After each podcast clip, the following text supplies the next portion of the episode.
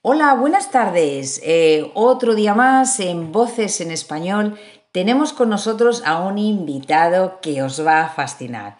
Él es Manolo y Manolo nos va a contar el apasionante mundo del teatro. Buenas tardes, Manolo, ¿cómo estás?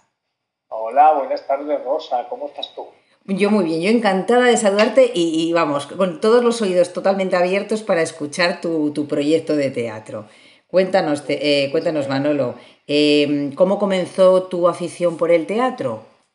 Bueno, pues mi afición por el teatro comienza desde muy pequeño porque mi padre era muy aficionado al teatro y todas las personas del mundo cuando, van, cuando iban en el coche, si te acuerdas del cassette, pues todo el mundo llevaba música.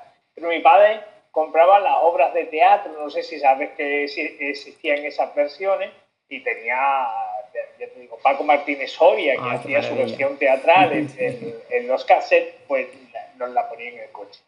Mi padre era fotógrafo y era fotógrafo de muchas compañías de teatro y tenía mucha amistad con una compañía de teatro, la compañía de teatro Benavente, que visitaba cada uno de los lugares de España con 30, 40 o 50 obras en la cabeza. Eh, ellos cada día representaban una obra diferente en una carpa, como si fuera un circo, pero haciendo teatro. De hecho, ellos hacían una obra de teatro, como sabes, en tres partes, y eh, después hacían un fin de fiesta para atraer a la gente no solo al teatro, sino pues música, actores haciendo humor, etc. Entonces, entre teatro de Pedro Muñoz Seca, Ah, pasando por la, la Celestina o ah, los árboles mueren de pie, pues, o la malquerida, pues yo pasé una infancia viendo teatro en una carpa de teatro con los amigos de mi padre, pero también comiendo con ellos por lo que te encontrabas esos personajes sentados a tu mesa en la, en la casa y era como, ¡ah, el teatro! Claro, qué lujo, qué lujo. En fin, que a mí lo que me apasionaba verdaderamente era el audiovisual, porque también era un amante del cine y tal cual, y al final me decanté por eso. Y yo como teatro no he hecho mucho teatro en sí, sino que me tiré más por el mundo del cine, el mundo del audiovisual, la televisión, y ahí hemos estado haciendo un montón de cosas. Cuando ya, ya te digo que la pasión por el teatro es desde pequeñito y la he vivido pues muy de cerca con, con esta cosa. Claro. Y, tú entonces piensas, eh, Manolo, puesto que hablas de pues memorizar papeles, eh, interpretar, ¿tú crees que, tendría mm, algún, supongo que, estás de acuerdo conmigo, que tendría beneficios eh, en cuanto a incorporar el teatro como asignatura dentro del currículum escolar? ¿Qué, ¿Tú qué opinas? ¿Cómo podría hacerse? Yo, yo creo que mm, sería una oportunidad magnífica porque el teatro, mm, primero que te da la posibilidad de hacer un personaje y, presentarte ante otras personas con algo que no eres tú. Y eso significa para las personas eh, muchas veces pues exportar un poco ese sentimiento, esa forma de, conocer o de, o de, poder exportar tus sentimientos a través de un personaje en escena. Eh, podríamos ponerlo así. Pero a nivel educativo yo creo que es esencial. Yo me acuerdo del teatro escolar como tal eh, en, España y, yo, desgraciadamente, ya te digo que no hice nunca teatro escolar porque nuestros profesores tenían como sus preferidos dentro de ese apartado y eso nos dolía a los que eh, por aquel entonces teníamos vergüenza de hacer un personaje y, y, con el tiempo se te va, se te va olvidando este. Y yo creo que es prioritario para las personas que quieren conocer eh, el idioma, eh, poderse eh, integrar con algo tan apasionante como es el teatro. A mí me parece que es una, una mm, magnífica opción. Yo creo que también, estoy de acuerdo contigo. Em, em, acabas de arrancar ¿no? un proyecto súper, súper interesante en Copenhague.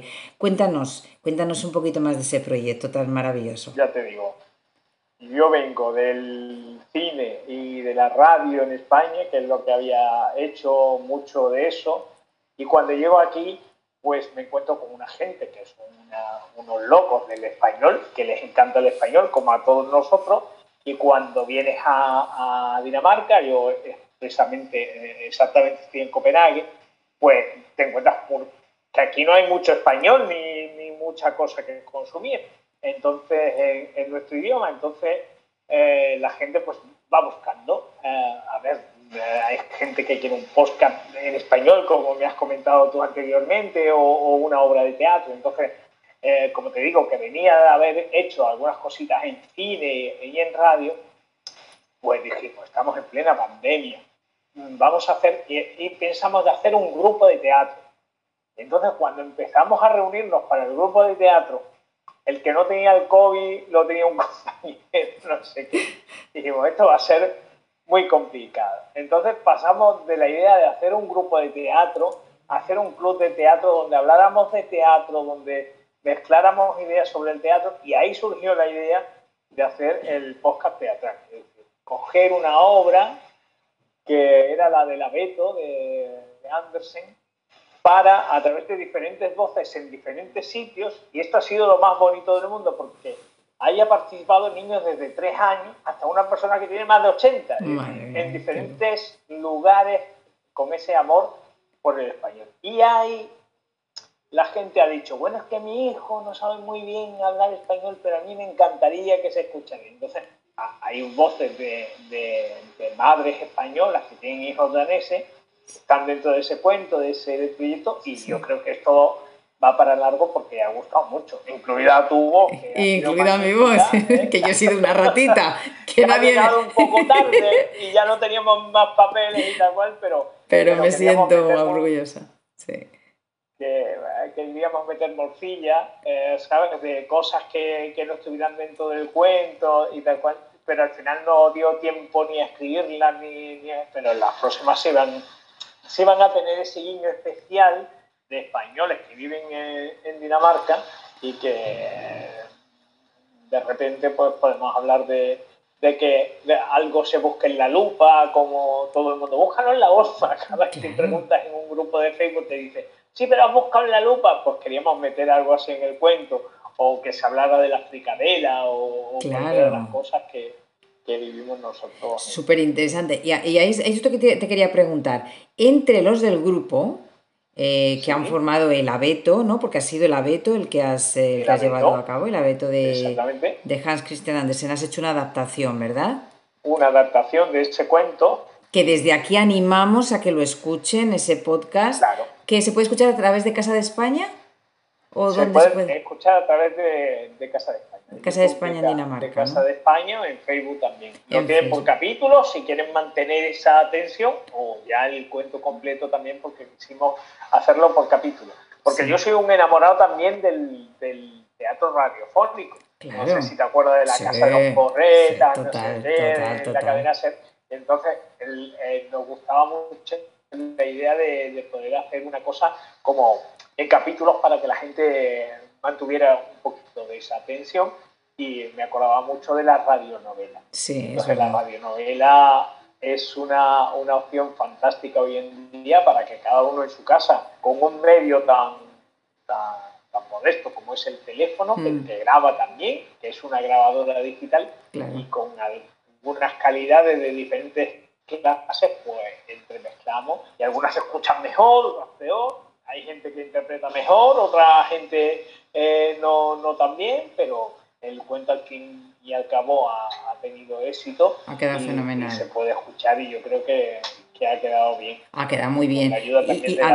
además es que ha, habido, es lo que te iba a comentar, eh, que, ha habido actores no nativos también, ¿no? O, no nativos españoles. Hay, sobre todo familiares de, eh, de españoles, que tienen el, agua, el, habla materna en el español, por ejemplo, un par de, hijos de, compañeras de la Casa de España, pues han participado por lo que se escucha ese, ese acento danés dentro del cuento y la verdad es que quedaba muy, muy, muy bien. Y, muy bien. ha quedado precioso. Que niños de tres años, personas mayores de, y gente en colaboración, no solo de Dinamarca, porque ya eh, como nos faltaban al final del cuento algunos personajes que teníamos que ver, pues tenemos una, ah, una escritora de Canadá que tiene el mismo problema, que quiere, que quiere interactuar en español con su hijo, que habla normalmente en inglés, pues no, es que a mí me gustaría que el niño dijera un par de frases, no sé qué. Al final no lo conseguimos que se entendiera bien, pero ella hace un par de, personajes porque es una actriz también ya te digo, desde Canadá hasta el sur de España, pasando por el Levante, Barcelona, eh, Dinamarca, en, diferentes lugares, han participado en este cuento del abeto, que es lo, bonito, que tuviera muchos mucho Claro que sí. Ahí es donde quería llegar. Ya te, te, dejo porque sé que estás muy ocupado. Eh, la última pregunta que te quería hacer es cómo, cómo eh, ha favorecido en este, concretamente en este proyecto, el uso de las nuevas tecnologías.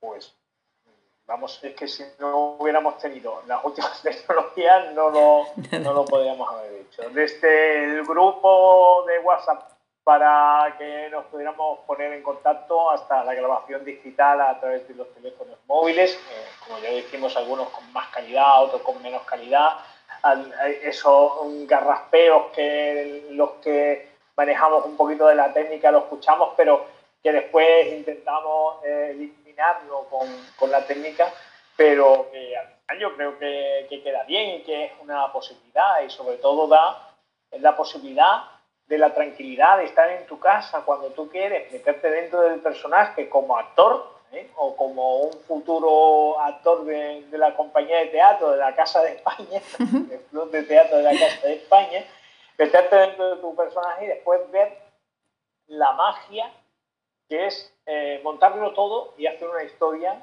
eh, cada uno en su casa y, Dios es la de todos. Dios es la de todos, ¿no? en España hay una anécdota muy bonita que es una, una compañera locutora de, de, España que me dijo, mi, eh, su hija hizo uno de los personajes de los pequeños que solo se tienen que reír o, argumentar o decir un cuento, un, cuento, y decía, ella no quería porque le daba mucha vergüenza. Pero en cuanto se ha escuchado, digo, mamá, ¿cuándo hacemos otro? Para que veas cómo es la, esa Ese gusanillo como pica ese gusanillo por el teatro y que ojalá algún día esto que hablamos de la técnica, pues digamos algún día arriba el telón y pueda ser eh, físicamente que vamos a hacer un grupito de teatro y si no, hacerlo así. de momento me gusta mucho la experiencia y esperemos que, y esperamos que, que, siga adelante y que podamos hacer otras muchas más historias en, Claro que sí, Manolo. Pues de verdad que desde aquí os animamos, Voces en Español hoy eh, quiere hacer ese brindis por el teatro, el teatro tradicional y el teatro moderno a través de los medios estos que nos prestan las, las posibilidades, ¿no? Sobre todo en estas épocas de pandemia. Pues nada, Manolo, muchísimas gracias por dedicarnos estos minutos a Voces en Español y seguimos en contacto. Muchas gracias a vosotros y gracias por acordaros de este proyecto que tenemos aquí en Dinamarca. Muy bien, un saludo. Buenas noches, Manolo. Hasta luego. Un saludo. Buenas noches.